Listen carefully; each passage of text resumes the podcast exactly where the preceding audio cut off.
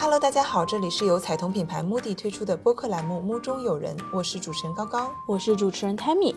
我最近吧就一直在看一些医疗剧，韩剧也好，还是 TVB 也好，我就觉得特别特别有感触，然后就特别特别有代入感。对我也会看，然后我通常都会给自己很代入那个患者，哦，就自己在那儿脑补说，哎呀，假设我是他，我遭遇这种情况的话。我这会儿我该怎么办啊？然后我的各种关系该怎么安顿啊？然后包括我会想要自己这一生会不会有什么遗憾啊？就是会各种代入，我是一个患者。哦，那我就会带入医生，就是一个旁观者的视角。我就觉得医生就特别特别厉害，他既能理性的判断，又能感性的就是共情。所以我们就很好奇，在现实生活中，医生们真的可以这样子吗？对对，所以我们就请到了一个我们的好朋友，他是祛病三分堂的主播 Leslie。嗯，他曾经呢也是一位 ICU 的医生，所以其实对于很多人来说，那个又遥远又充满恐惧的 ICU，对他来说是再普通不过的日常。然后每天都会面临非常紧绷的神经弦，然后非常高压的工作环境，嗯，很多这种生与死啊和生命很极端的时刻，所以他一定有很多我们想象不到的体验和感悟。没错，所以呢，我们就请来他，让他来描绘一下他在 ICU 的一天。那我们就先听一听他这一天吧。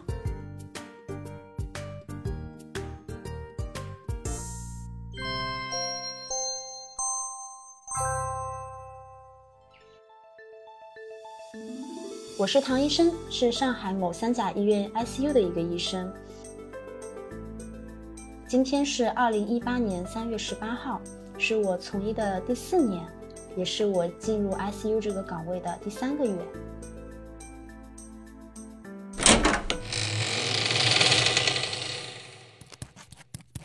现在是七点半，嗯，但是作为一个 ICU 医生，已经早早早早的到岗了。七点半是我们交班的时间。有什么情绪呢？烦躁和压抑，几乎每一天都是。大家永远都是一个高压的状态，因为没有一个晚上是真正太平的，总是波澜壮阔，起起伏伏。而对于患者们来讲呢，我们医生的一个态度是，永远都没有突然发生的一个阵情变化，只怕是自己没有观察到。八点钟，我们交完班就开始查房了。我们会看问一些患者们的症状、体征，看看他们的报告，根据这些情况来调整一下呼吸机的参数，查看一下他们生命体征，根本就不敢错漏任何一个细节。但是当患者症情好转的时候，甚至有些患者他脱机了，他可以开口说话了，我们又是另外一种极致的安心和快乐。可能在 ICU 的时间不是特别长，但是做医生的时间。四年或长或短，其实足以改变我对一些生命的一些态度，所以我也根本忍不住会去关注他们价值观的一个不断的变化。那在人生的一个高山低谷，在 ICU 显得好像更加极致了。我们其实也有很多很多年轻人，很多病人精神好的时候就会跟我倾诉嘛。你其实面对死亡的时候，很多人的担忧都是跟自己没有关系的，像老太也好，年轻人也好，其实无非担心的都是。孩子、丈夫、姐妹、朋友，那种思念很长，长到甚至已经胜过了他们的恐惧与哀怨。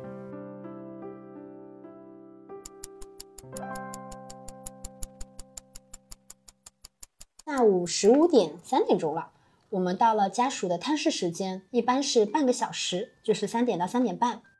今天有一个患者，其实是一个老患者了，但是因为我属于新员工嘛。但是老患者已经在我们医院住了好久好久了。今天听了一点点八卦，嗯，这是一个六十四岁的阿姨，感染性休克，是前几天刚刚入院的。她已经胖到了没有脖子，然后整个四肢、手指肢端都是畸形的。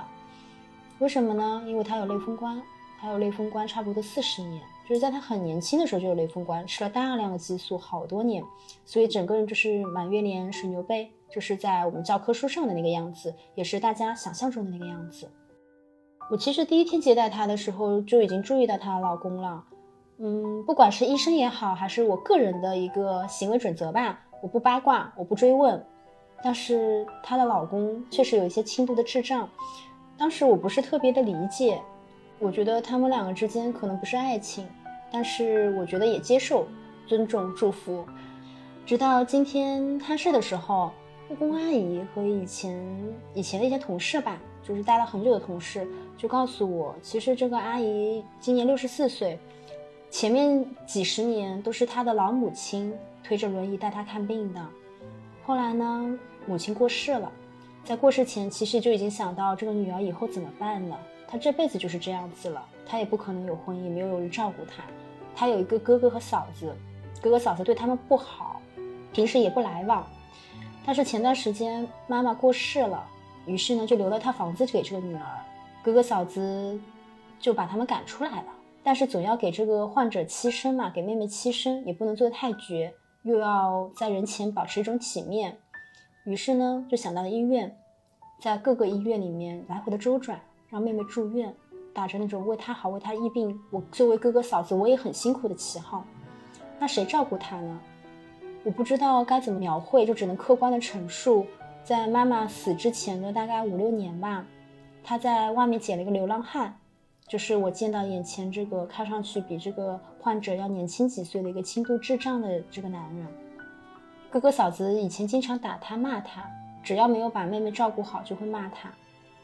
他们应该也是没有领证，他们这个关系肯定也不是爱情，与爱情无关。可是我第一次见到他，是我收他的时候，当时感染性休克了，阿姨整个人都昏迷了。我去把所有的家属叫在一起，能够画事的哥哥嫂子和这个男的。哥哥嫂子跟我说：“你不用去跟他讲这么多，你讲什么白细胞啊、腺苷素原，他听不懂，你跟我说就行。”那个丈夫就在那唯唯诺诺：“对对对，都听哥哥的，听哥哥嫂子的。”但是我讲完之后，哥哥嫂子第一反应就是说：“那要花多少钱？我妹妹还救不救得回来？如果救回来了之后，是不是她就要在 ICU 躺更久更久？去普通病房是不是就不行？那我要花多少钱？” 但是那个所谓的老公就很认真的看着我说：“那唐医生，所以你的意思就是说她的血坏了对吗？它里面都是毒对吗？那可不可以给我们换血，把我的好血全部给他？”我当时愣了，那个哥哥嫂子就在那边骂他，就是忍不住在我面前骂他，说不要说这种蠢话。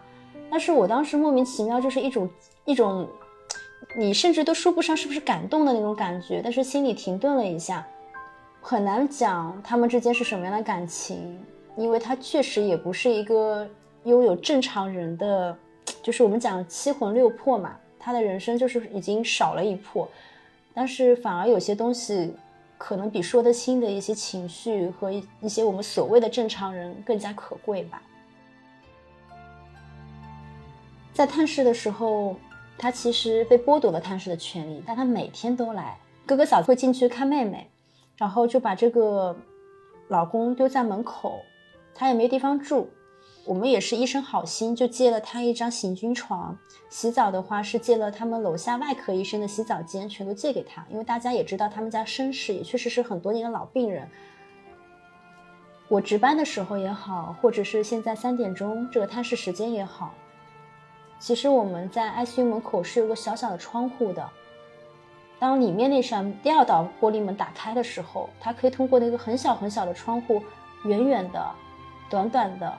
看一下他的所谓的老婆，在熟睡也好，在跟他哥哥嫂子聊天也好，就是这样子看着。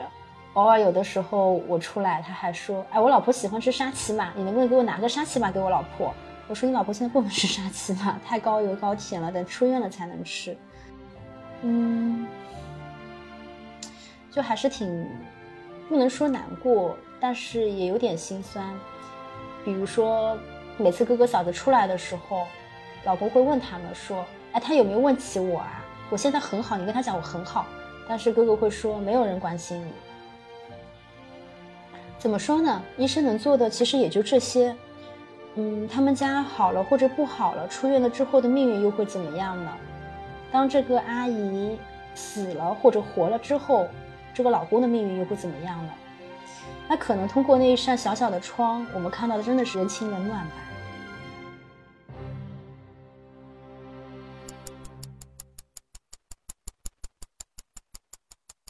现在是下午五点钟，临近下班了，好开心啊！因为我今天晚上约了朋友们去小聚。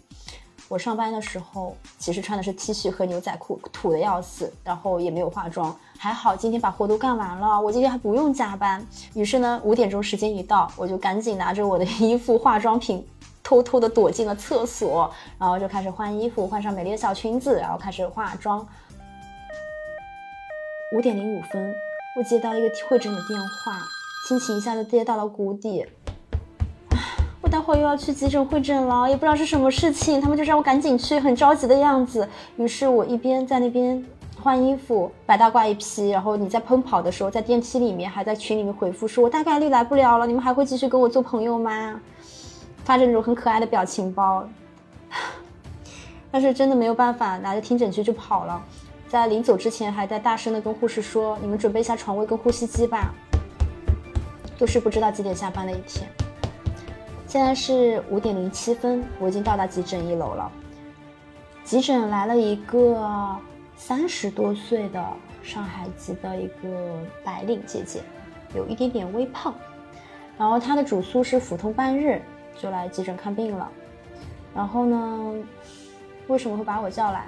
是因为我直接到了放射科，他们说这个姐姐在放射科的拍 CT 的那块板子上直接羊水破了，需要我们来接生。我当时也很震惊，因为我也没有遇到过这样的问题。我以前实习规培都没有轮转过产科，因为我们医院没有产科。那这个时候他已经在床上，已经是在破了羊水了，那该怎么办呢？这小孩子的命要紧啊！于是我只能微信打通了我们以前实习轮转的时候的医院的产科的老师，然后他远程在指导我怎么样不能剪脐带。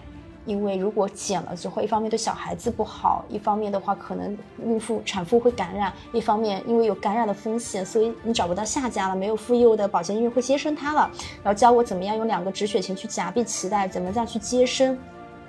于是我就在外面接那个电话，然后用心的去记，你也没有用笔啊，你只能用大脑尽可能去记。然后你一边在听，一边在想象我当时应该怎么做，一边 我看到那个老公在那边坐着打王者荣耀。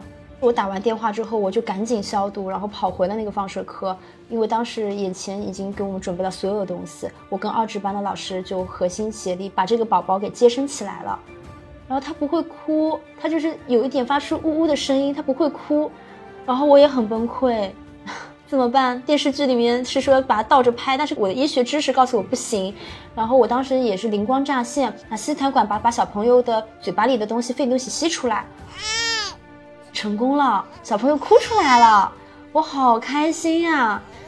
嗯，当时确实比较菜鸟，但是好开心啊！就是凭着自己胆识吧，也凭着老师产科老师的一个远程指导，小朋友很健康，然后脐带也不敢剪，然后我就用老师拿过来的干净的消毒的床单把宝宝抱在手里。然后同时呢，救护车差不多也到了，我就把这个妈妈一起送上了救护车。因为我那天其实也不值班，我是一个来支援的人，所以我送最合适。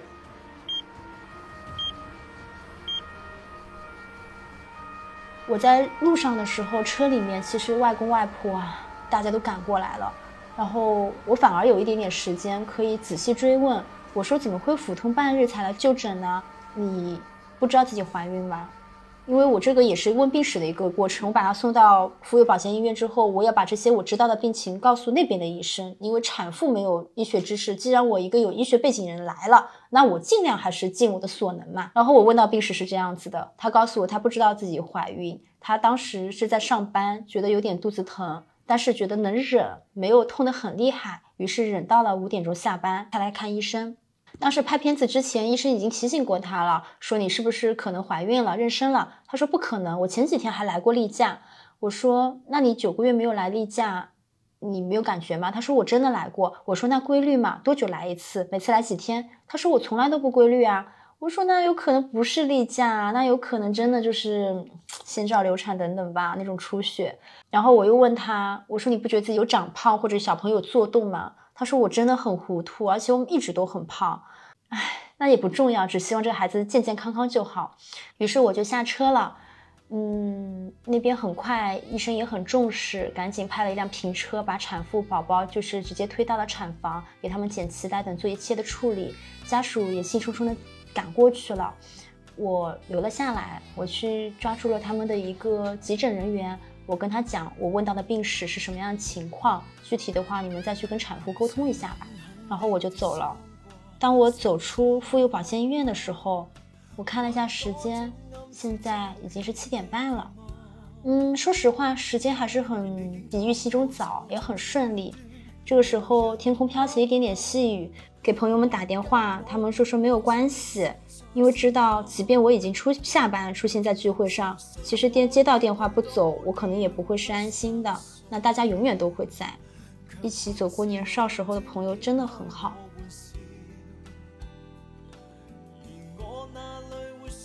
这个就是我二零一八年三月十八号的一天。为什么会记得是这一天呢？因为三月十八号也是我的 idol，我最喜欢的一个歌手麦浚龙的生日。就是我同时是一个医生，是一个 ICU 的医生，每天面临的是屎尿屁、脓血痰。但是生活里的我不仅仅只是一个医生，医生只是我生活的一部分。我爱音乐，爱诗歌，爱写作，爱阅读。爱舞台剧，爱电影，爱我身边所有的朋友们。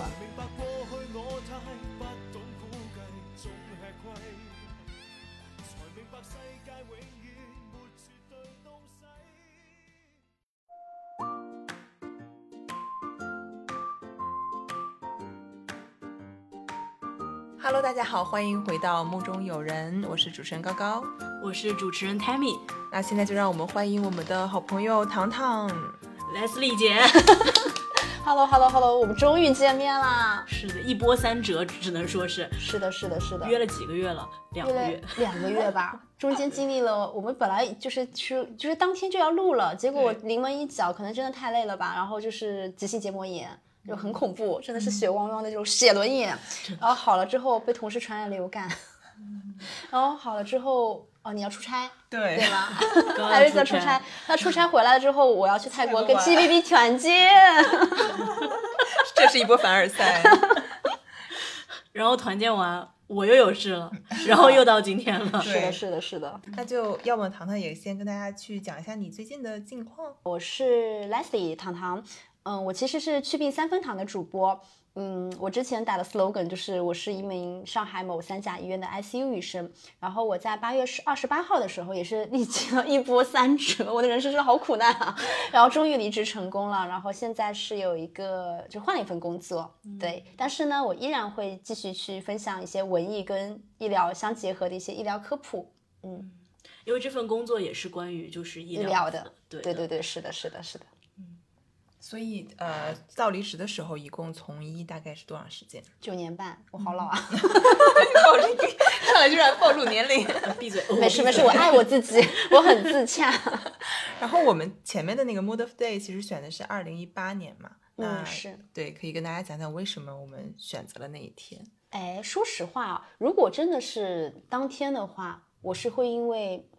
接生就是很牛逼呀，就是当天就是第二天了，就是我们交班嘛，我会聊很多的事情。昨天晚上发生这么一个重大的重大的事情，惊人的事情，很多人说我当了几十年医生都没有帮帮别人接生过，因为术业有专攻，就是我们确实产科太专了，我们就不轮转。嗯，那我们没有经验前提之下，这个事情本身也很成功。当然，我说实话有一定的运气成分在。对，但是我事后这个事情已经过这么多年，大家还会提起来，就觉得我当时一个小医生还蛮镇定的，所以那天当时对我很重要。但是我跟跟离职没有关系，其实在后面一段时间，后面几年，嗯，我是随机选择这一天的，因为后面发生了更多的故事。我以前是大一大二在话剧社嘛，当时。我们剧社的一个社长跟我说：“哎呀，希望很多年之后，就是我们人生也有很多很多的故事，而故事的主角，嗯，是我，而不是那些故事本身。”对。那我觉得，其实，在从医将近十年之后，我觉得起码我是做到了。因为我真的经历了很多的，你你其实我们之前也聊过很多嘛，我自己个人的人生，然后职场或者是医生这个专业，其实我真的是经历了很多很多跌宕起伏。就是你你你你是怎么形容我的？你说我好像活了三辈子一样。对的，我说我们都是一辈子，糖糖是三辈子，每一每一个就是切面都很精彩吧？嗯嗯，每一个切面都可以拿来做一 期。对，所以说其实经历了这么多之后，我就觉得说。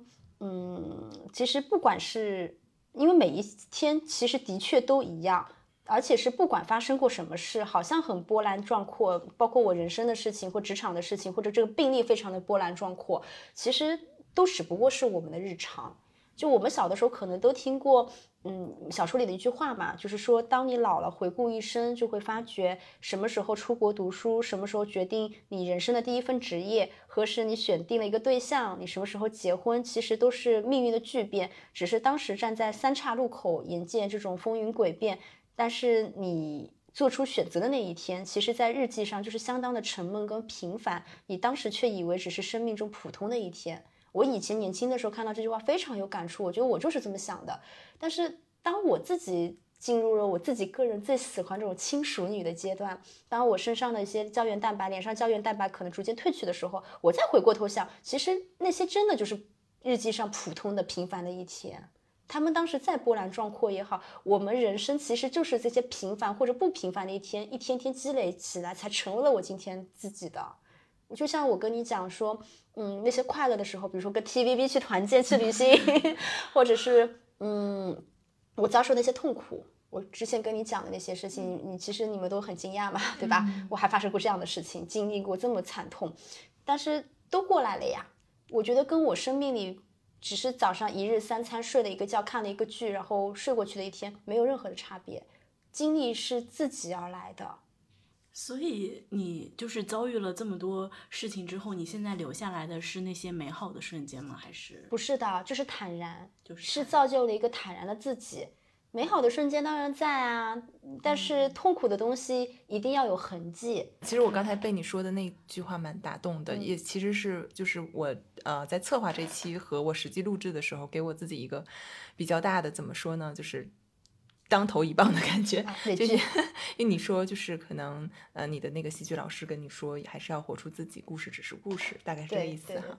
对，然后我觉得包括你现在看到你的整个人的生命状态，也是那种非常活出自己的。嗯。但是我不得不承认，在当时我想请你来做我们嘉宾的时候，我是给你打了一个很强的就是 ICU 医生的标签的。啊，对的，我知道，很明显，就是然后我就是会带着我各种对 ICU 医生的这一个偏见和。猜想，然后去 对刻板印象，对刻板印象，企图去在糖糖这儿找找到答案。对，但是我觉得他就是在他的呈现里给了我一个很大的启发，就是其实，嗯，很多的标签和身份真的只是一个壳子，或者说它是演绎我们故事的一个工具。但是我是谁，这个是更重要的。对的，是的，嗯，就是大家都有自己的选择。我觉得没有，就人性就是复杂的。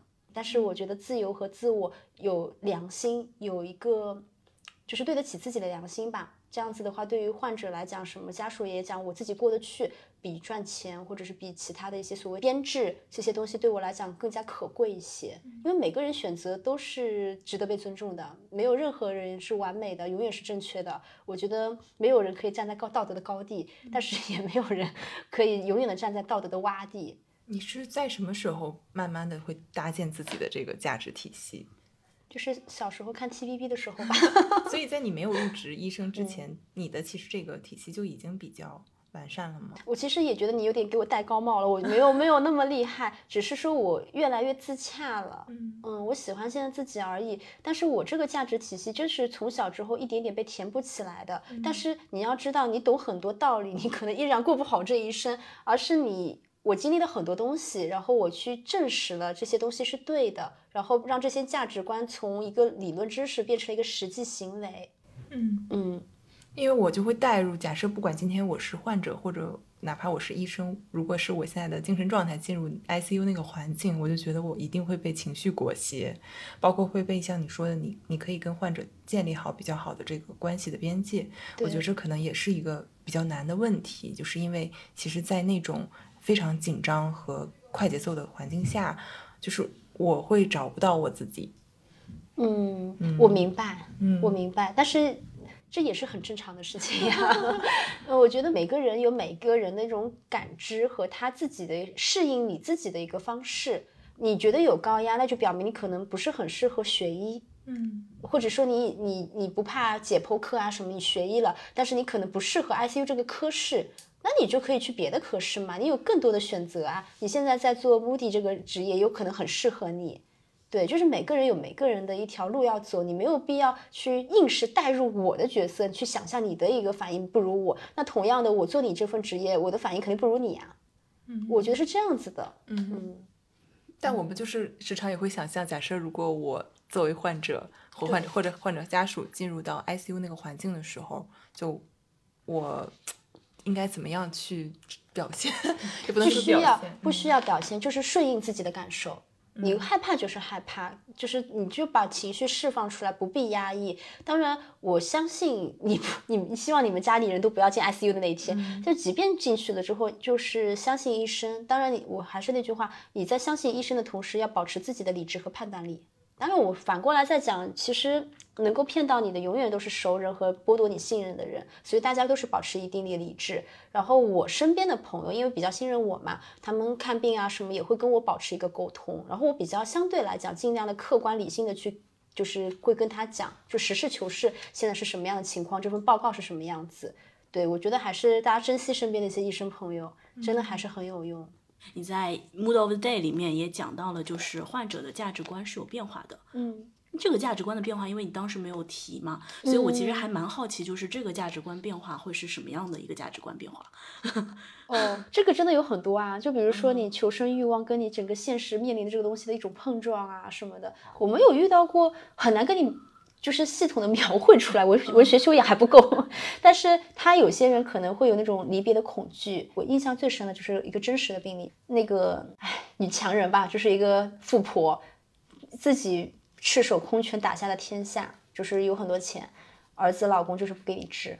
那这种价值观不要变化的啊，他整个价值观崩塌啊！我们的价值观因为这个事情也崩塌了。我忙碌打拼的前半生，当我躺在 ICU 的时候，我花不到自己的钱，价值观当然崩塌。我们外人都已经看不下去了。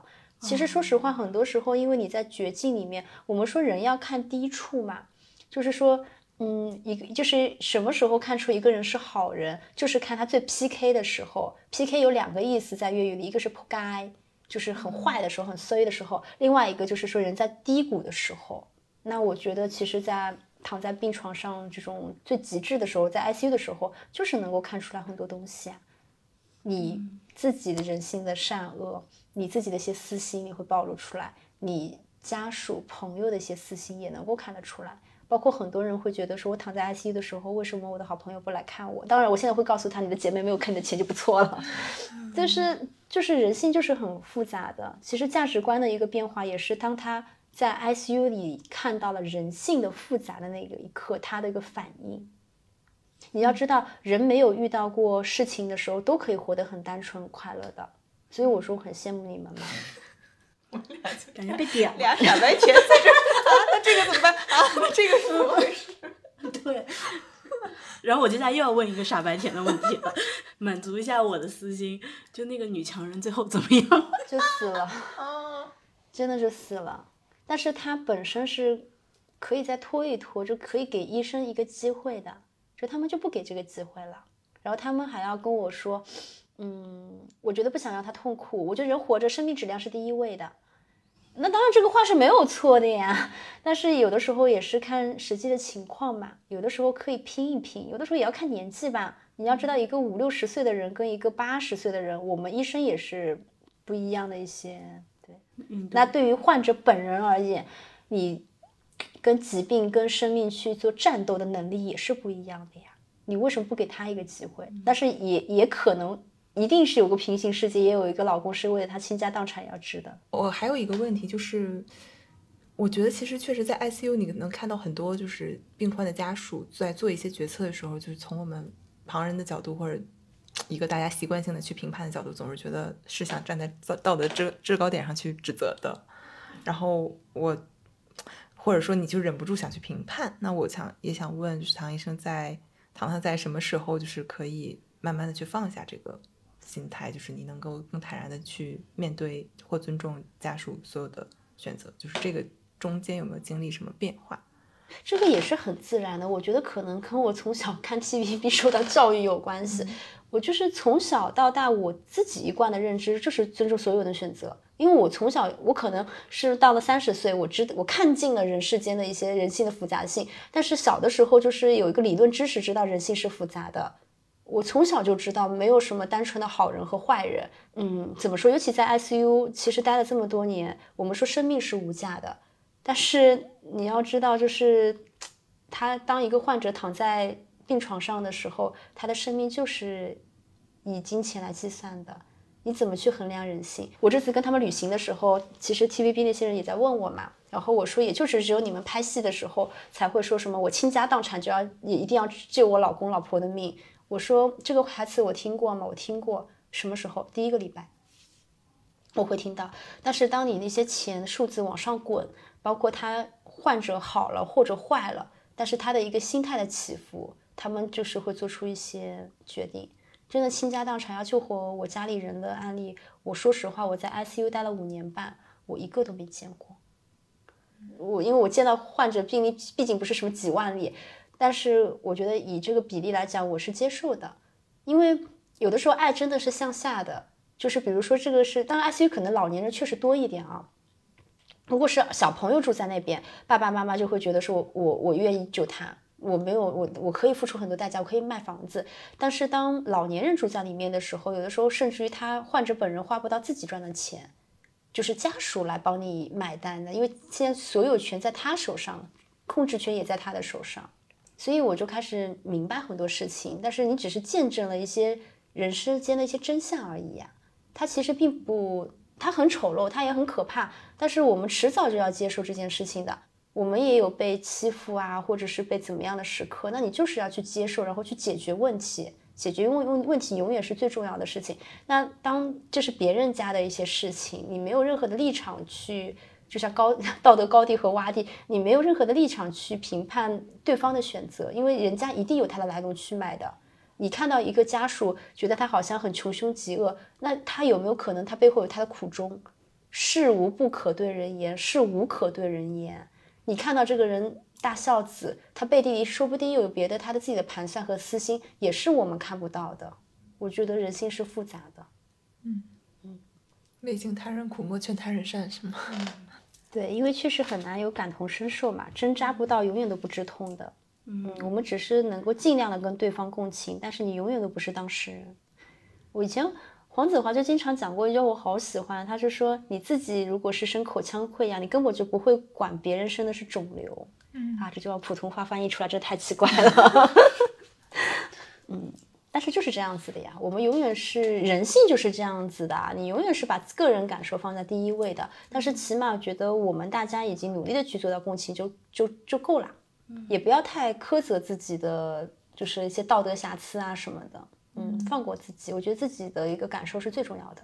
因为我我觉得你就是会得到很多嗯病人好的反馈，是比如说觉得你的医术高明和你真正帮助了他们，但我相信一定有的时候也很多无能为力的时候嘛。嗯，那这个东西就是怎么去自洽的呢？我就不说，就是可能是医生关于生命这个呃这个事情，就可能大家的日常工作可能很多时候就是不是你的努力一定会得到结果的，但这个时候其实。你很难完全的分辨出到底是哪个因素占的比重大，比如说到底是不是我的努力方向错了，或者我呃还不够努力，或者真的是有一些我看不到的情况，那我在这种情况下我怎么去释怀，告诉自己哪怕结果不如我所愿，我也可以接受。我觉得可以复盘，但是不要内耗。就是复盘肯定是要的，我们每一次成功的、失败的案例。都会复盘，嗯，就是就没没有什么努力的方向吧，就是这些诊疗啊，我们会一步步去盘，这个肯定是有的。但是有一点是我很早就明白了，就是你做医生其实必须明白，有些患者就是救不了的，你要接受。我们做医生是为了什么？为了救人，对不对？但是这其实也是理想的一部分呀，因为你要知道，我们我知道我刚刚讲到的，我们是医生，我们不是上帝，我们决定不了别人的生死，你只能去尽力而为，尽力而为就很了不起了。全力以赴、尽力而为，这是最了不起的事情了。你都已经无愧于心了，那没有任何人可以苛责到你。嗯因为做人是做给自己看的，做给我觉得甚至都不用做给天看，就是做给自己看的。而且你做得好或者不好，家属我们说是说看在眼里，他们不会的，他们有自己的私心的。嗯嗯，那我们有的时候做做医生为了什么呢？可能有的时候也是为了给患者希望。嗯但是如果你救不回来，就是要接受这件事呀。他要接受，你也要接受啊。你只你顶顶的问自己一句，你有没有尽力？如果你尽力了，真的 OK 了，就像 TVB 台词一样，我们已经尽力了，真的就是这样子。那其实说实话，嗯，ICU 其实这患者也是住了有段时间的。我为什么刚刚讲的那一天的时候，我会说我会跟这些家属保持一个粘性，我每天都在跟你讲这些事。然后他的一个病情变化，就是因为他知道你在干嘛，他在干嘛，这个患者每天是什么样的变化，所以他好了或者坏了，他都能接受。这个我觉得也是医生的职责的一部分。我不是在自夸什么，因为我确实做的也不是也不够好，但是我觉得确实是我现在看到的很多医生其实没有的一些 sense 吧。嗯我很想问，就是你在 ICU 那那会儿，你听到就是患者家属说的最多的话是什么？说的谢谢吧。但是这些谢谢有真诚的，也有虚情假意的。他们除了跟医生说谢谢，还能说什么呢？那患者说的最多的一句话是什么呢？也是感谢，也是感谢。但是患者的谢谢是真心的，家属的谢谢是带了很多的成分在那边的，他们未必对这个结果满意的。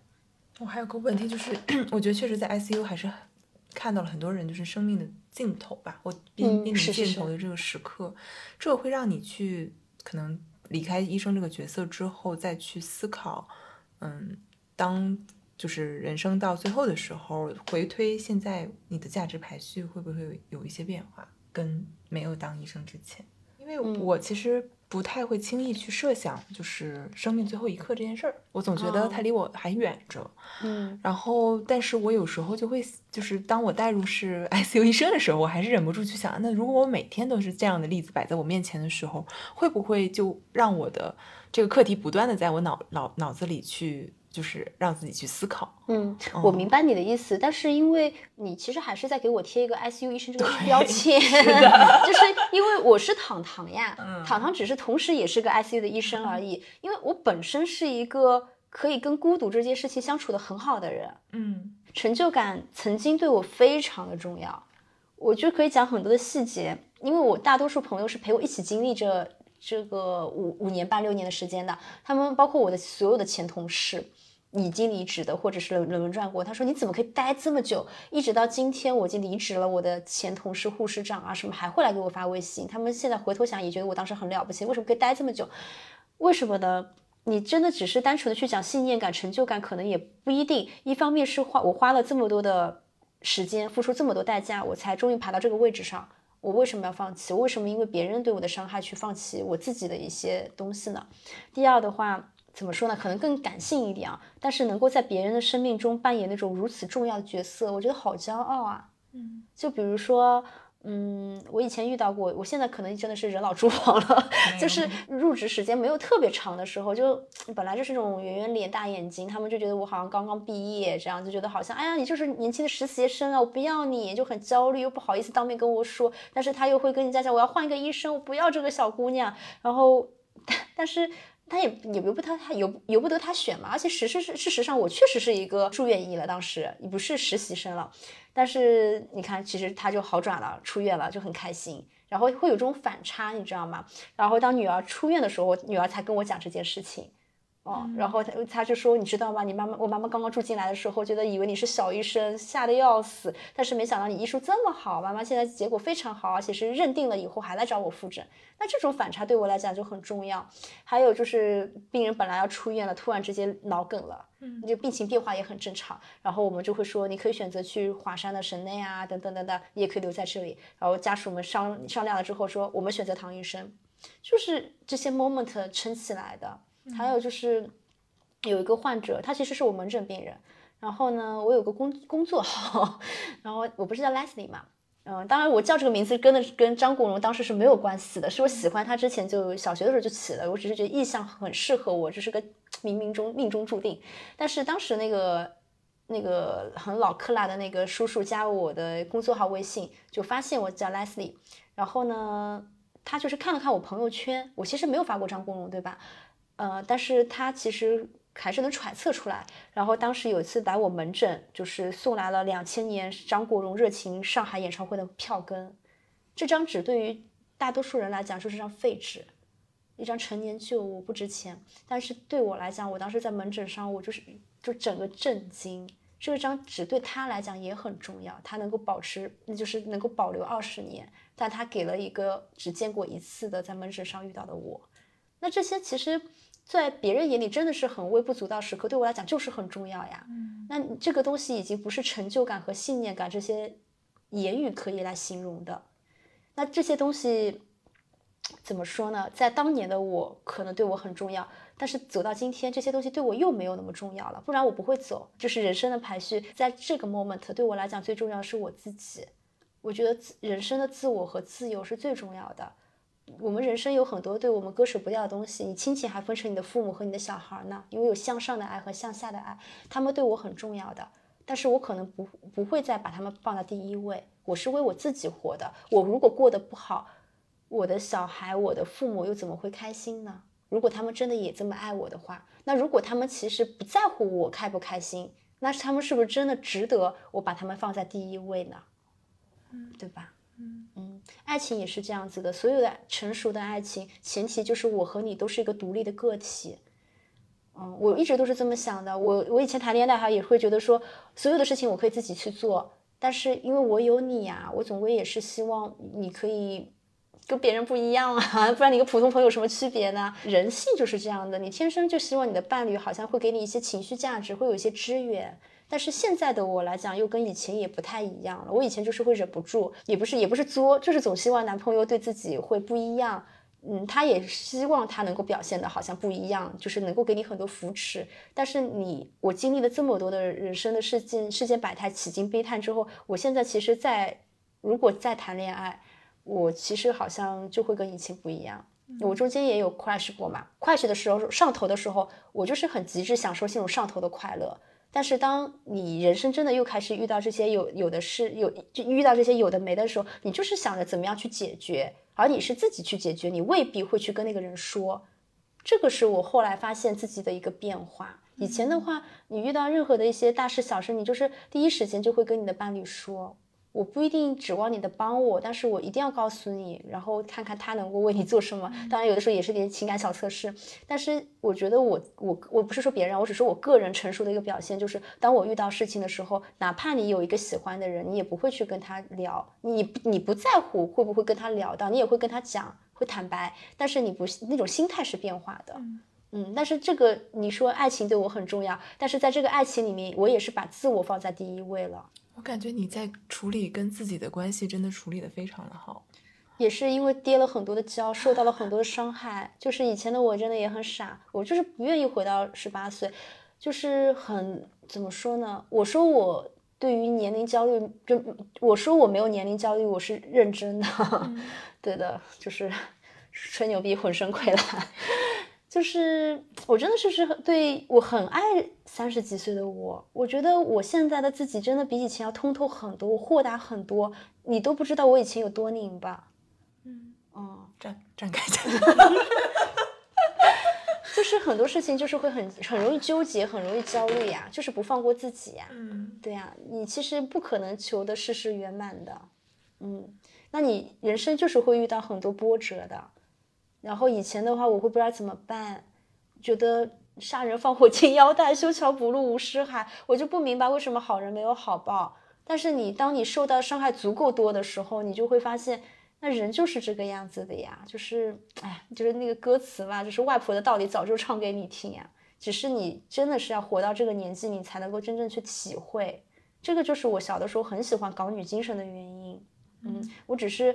嗯，可以厚着脸皮说吗？就我身边姐妹，包括 TVB 本人，就他们那些演员也会觉得说，我真的活得还挺 TVB 的。嗯，就是大家都看 TVB 长大，但是我是真的还是活出了那种所谓的那种大女主的精神。但是这是有个变化的，就是像《驼枪师姐》那个娥姐一样，她以前为什么她那个戏好看，就是因为她有反差。她后面是一个驼枪师姐，她是配枪女警嘛，呃，但是她她的就是刚刚出场的人物设置，她就是一个师奶，就是每天就是老公小孩，然后我做文职，安安心心的下班就可以了。然后也是因为出现人生的变故，她才改变了自己。对呀、但是我就觉得说，就是应该这样子的，嗯，但是也不要一味的苛责自己，说一定要迫使自己成为一个女强人。那我从来也没有，我觉得爱情对我也很重要，也想磕糖。对我觉得就是放过自己嘛，接受自己是个普通人，然后走你能够走到的路，对，千万不要去迫使自己做任何的事情，嗯。但是人就是这样子的呀，就是间歇性的踌躇满志嘛，持续性的混吃等死，嗯。哎，你会想对就是之前还在拧巴的状态自己会想说什么？如果你在回想一个那个的状态的时候，不说什么，说什么都没用，不会听的。哇，帅，爱了，就 是就我 也我我也觉得就是，就就前面聊的时候就有一句话就让我还蛮是就触动的，就是因为知道糖糖经历了很多事情，但是你说这些事情都是礼物，无论是好的坏的，嗯，就这事儿就是让我觉得哇，原来人可以活得这么通透啊！哎，对，因为我在想，就是他应该十年十年经历了很多很多事情，但是他在描述的时候，其实记得的是那些片段的，就是那种很幸福的瞬间，就是或者说他现在在理解自己的人生的时候，都是一个非常积极的一个状态。而且就是跟糖糖聊的话，我会觉得，嗯，我不是在跟一个曾经 ICU 医生聊天，我会觉得他就就像糖糖说的，就是 ICU 只是我的一部分而已。对，我觉得其实整个糖糖的状态和经历，就是让我对那句话有了一个真人版的感受。就是罗曼·罗兰说的，真正的英雄主义就是在看透生活的本质之后，依然热爱生活。就是很想把这句话送给糖糖。谢谢谢谢谢谢，好谢谢糖糖给我们展现了这么多。没有没有，谢谢阿伟的邀请，喜欢妹妹们。感谢。感谢感谢。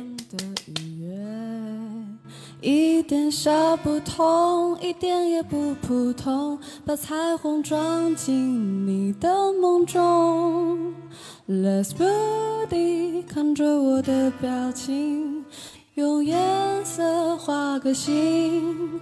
Let's moody，释放我的美丽，一点点就可以。